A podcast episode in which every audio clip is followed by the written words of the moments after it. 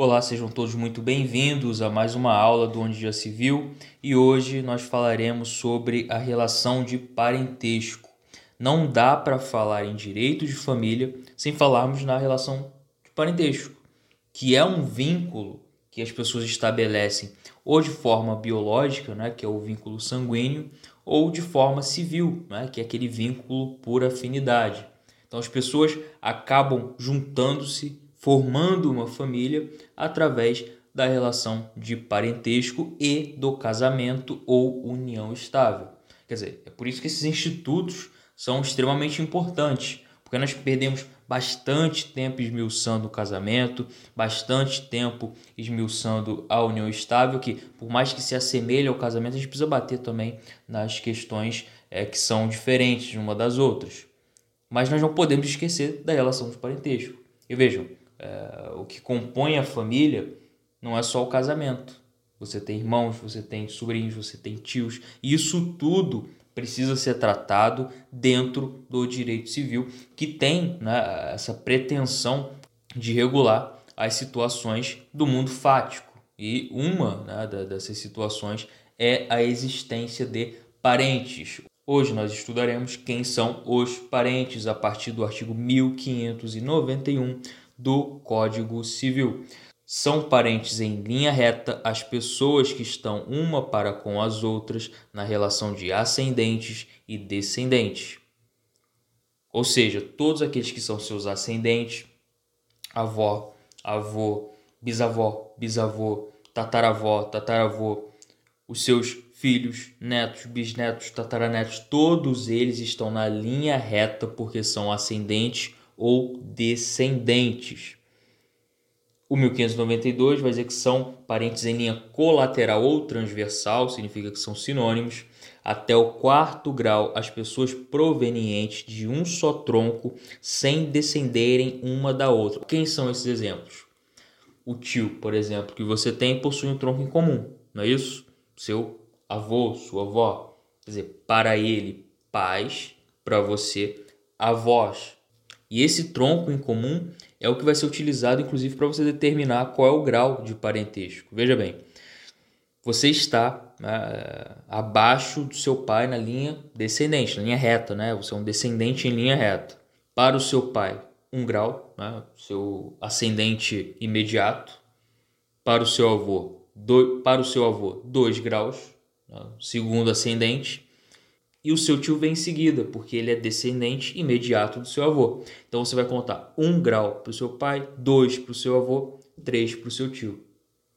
E aí você tem um parente colateral de terceiro grau. Isso é o que é, a gente coloca no Código Civil. Né? A gente considera parente colateral de terceiro grau. Então, o tronco em comum serve para isso. Né? Dizer, serve também para isso. Né?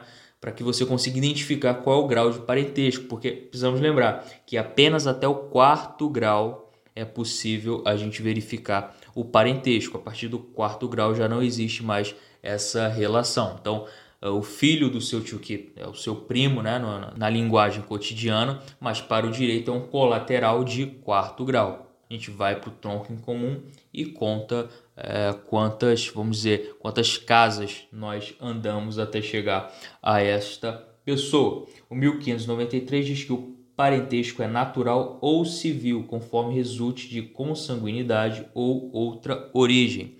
A gente vai ver mais à frente, mas quando a pessoa se casa, ela adquire por afinidade o mesmo parentesco que o seu cônjuge tem consanguíneo. Então, a mãe do seu cônjuge, que é parente ascendente em primeiro grau, vai ser seu parente ascendente em primeiro grau, não natural, mas por afinidade, portanto, civil. Inclusive, nós vamos ver mais à frente que o parentesco por afinidade na linha reta, ele não acaba com a dissolução do casamento, de forma que a mãe do seu cônjuge vai continuar sendo parente de primeiro grau em linha reta de você. Então, não existe ex-sogra. Essa é uma grande notícia para você que ainda tinha dúvida em relação a isso. Vamos lá para o artigo 1594. Contam-se na linha reta os graus de parentesco pelo número de gerações e na colateral também pelo número delas, subindo de um dos parentes até o descendente comum e descendo até encontrar o outro parente. Veja, né? O tronco em comum é o ascendente em comum, porque você poderia perguntar, olha só, no exemplo que eu dei anteriormente, é, meu pai é parente em comum do meu tio, por que, que eu não vou até ele e depois vou até meu tio? É, por que, que eu preciso ir até o meu avô? Porque você precisa de um ascendente em comum. E o que, que é um ascendente em comum? Alguém que seja ascendente dos dois. Seu pai é seu ascendente, mas é ascendente do seu tio? Não. Ele é colateral do seu tio. Ele não nasceu do seu tio, nem, nem seu tio nasceu dele. Portanto, existe ali uma é, relação de parentesco transversal. E como é que você consegue chegar até esse ascendente em comum? Quem é o primeiro ascendente em comum? O seu avô, que é pai dele, ou seja, um ascendente de primeiro grau, mas em relação a você é um ascendente de segundo grau, mas é teu ascendente, é ascendente dessa pessoa também, e portanto você contabiliza ela até chegar ao número do grau em que você é parente. Lembrando que até o quarto grau a gente considera, a partir do quarto a gente não considera mais parente para o Código Civil. 1595, cada cônjuge ou companheiro é aliado aos parentes do outro pelo vínculo da afinidade. É, eu falo muita coisa, né? Eu saio adiantando tudo que já está nos artigos. É bom, e quando a gente lê, vocês já sabem exatamente o que está escrito. Parágrafo 1. O parentesco por afinidade limita-se aos ascendentes, aos descendentes e aos irmãos do cônjuge ou companheiro. Quer dizer, não é ascendente, ascendente e linha colateral inteira que você é, resgata né, por afinidade. Não é, a, não é que você que você absorve por afinidade. É tão somente os ascendentes, os descendentes e os irmãos. Ok? Então aqui a gente vai colocar pai, mãe, avô, avó, tataravô, todos os ascendentes, todos os descendentes. Vezes você casa com uma pessoa que já possui filhos. Esses filhos eles se tornam seus parentes por afinidade também, e os irmãos do seu cônjuge. No parágrafo 2 vai dizer aquilo que eu já falei para você daí, sogra. Jamais esqueça, 1595, parágrafo 2 Isso aí você tem que ter anotado no seu bloco de notas do celular para nunca mais esquecer. Na linha reta, a afinidade não se extingue com a dissolução do casamento ou da união estável. É para sempre. Sogra é para sempre. O amor entre o casal pode não ser, mas a sogra é para sempre. E aí, a partir do 1596, né, já dando um pulo né, depois dessa conceituação, a gente fala dos filhos, como é que funciona a filiação para o Código Civil. Isso é importantíssimo, porque nós vemos muito sobre casamento, muito sobre união estável e os filhos também são parte importante do direito de família. 1596, os filhos, havidos ou não da relação de casamento ou por adoção, terão os mesmos direitos e qualificações, proibidas qualquer designações discriminatórias relativas à filiação. Então não tem diferença, né? Como se dizia antigamente, filho bastardo é filho do mesmo jeito para a Constituição, não há diferença. Para o Código Civil não há diferença. Filho adotado também é a mesma coisa, não tem diferença. O artigo 1597 fala da presunção né, desses filhos uh, concebidos é, dentro do casamento. Inciso 1. Nascidos 180 dias, pelo menos, depois de estabelecida a convivência conjugal. Quer dizer, se ele nasce antes desses 180 dias, ele não vai ser é, entendido como filho do casal, ou seja, não vai haver a presunção. É óbvio que um teste de DNA pode comprovar que aquele sujeito é, é, é, o pai daquela criança sem problema nenhum. Né? Ou ele pode entender, não, realmente sou eu o pai, não vai ter problema nenhum, não vai ter questionamento nenhum entre eles e é, o registro pode ser feito tranquilamente. Mas essa presunção legal não existe, né? de forma que se passasse os 180 dias, ou seja, a criança nascesse após os 180 dias, esse pai, para questionar a paternidade, precisaria necessariamente comprovar através de um exame de DNA que não é o pai. Sem isso, a presunção é de que ele é o pai. Mas se nasce antes, a presunção não existe e aí ele pode fazer algum tipo de questionamento, claro que baseado em alguma coisa que seja concreta. O inciso 2 diz que nascidos nos 300 dias subsequentes à dissolução da sociedade conjugal por morte, separação judicial, nulidade e anulação do casamento. Então, o casamento se dissolveu por algum motivo, 300 dias após esse evento se é concebida uma criança, ela presumidamente é daquele casamento que se dissolveu. Inciso 3. Havidos por fecundação artificial homóloga, mesmo que falecido o marido. Quer dizer, o sujeito faleceu, mas deixou uh, o seu material genético para que uh, houvesse fertilização. Então, também é considerado filho presumido do falecido. Inciso 4. Havidos a qualquer tempo, quando se tratar de embriões excedentários decorrentes de concepção artificial homóloga. Quer dizer, é outro tipo de fecundação pós-morte do, do, do, sujeito que falece, que também se entende que há a presunção de paternidade. Inciso 5. Havidos por inseminação artificial heteróloga, desde que tenha prévia autorização do marido. Só para a gente entender aqui do que se trata essas fecundações, a homóloga é quando é, o material genético é do próprio casal que pretende ser genitor dessa criança. Quando a fecundação é heteróloga, utiliza-se material genético de outra pessoa.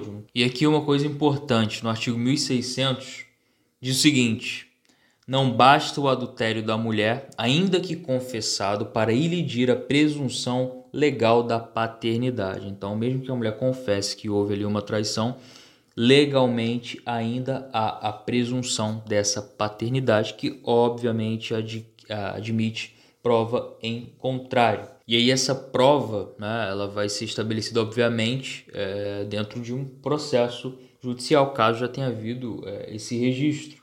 E aí o 1601 vai dizer que cabe ao marido o direito de contestar a paternidade dos filhos nascidos de sua mulher, sendo tal ação imprescritível. Quer dizer, quer dizer o sujeito que questiona se é pai ou não daquela criança tem um prazo imprescritível para ingressar com esta ação. E o artigo 1606 ele fala que a ação de prova de filiação compete ao filho enquanto viver, passando aos herdeiros se ele morrer menor ou incapaz. Parágrafo único. Se iniciada a ação pelo filho, os herdeiros poderão continuá-la, salvo se julgado extinto ou processo. Cabe ao pai questionar a paternidade em relação àquela criança. E se ele não ingressa com esta ação, não pode, não pode os herdeiros dele ingressar com essa ação. Eles podem prosseguir por força do parágrafo único do 1601, né, que permite que esses herdeiros continuem nesta ação. E por força do 1606, pode o filho requerer o reconhecimento da paternidade de alguém que ele entenda que seja o pai. E essa ação, se ele morrer incapaz, pode ser iniciada por alguém que seja seu herdeiro. Agora, se ele morreu capaz, ninguém pode ingressar com essa ação de reconhecimento de paternidade. Ela pode ser prosseguida se já tiver sido iniciada, salvo se o processo foi extinto. Então, se ele foi extinto, não tem como você é, é, reabrir um processo que já foi finalizado. O artigo 1607 fala que o filho havido fora do casamento pode ser reconhecido pelos pais conjunta ou separadamente. Quer dizer, é um filho que não foi concebido ali na, na situação conjugal, né, entre as pessoas casadas. E esse reconhecimento, por força do artigo 1609, é irrevogável. Quer dizer, o sujeito que registra uma criança como sendo sua filha é irrevogável. Ele não pode depois dizer, olha, eu quero me retratar porque não era bem isso que eu queria. É claro que ele pode promover, como a gente viu anteriormente, uma ação de investigação de paternidade, né? com base no artigo 1601. Né? Ele contesta essa filiação e ingressa com um processo específico em que haverá né, a, questão do DNA que será feita e tudo mais, mas inclusive ele tem que comprovar que não tinha conhecimento dessa situação. Você veja, é, ele registrou sabendo que não era seu filho e depois não quer mais ser o pai daquela criança porque ele não possui um vínculo sanguíneo, mas ele já sabia que não possuía esse vínculo sanguíneo anteriormente. Como é que depois de certo tempo daquela criança habituada a vê-lo como pai, ele simplesmente desiste então, ela é irretratável, a não ser que ele comprova. Eu não sabia que não havia o vínculo consanguíneo por acreditar nisso que eu registrei, mas ainda assim será verificada a questão de afinidade é, da criança, esse vínculo socioafetivo que pode, quer dizer, esse princípio de que o reconhecimento é irretratável, ele é muito forte. Somente com uma situação muito peculiar é que a gente consegue derrubá-lo judicialmente. E o inciso 1 já é categórico do 1609. Ele é irretratável e será feito no registro do nascimento. E, inclusive, por inteligência do artigo 1613, a condição ou termo que você coloca em relação a esse reconhecimento ela é ineficaz.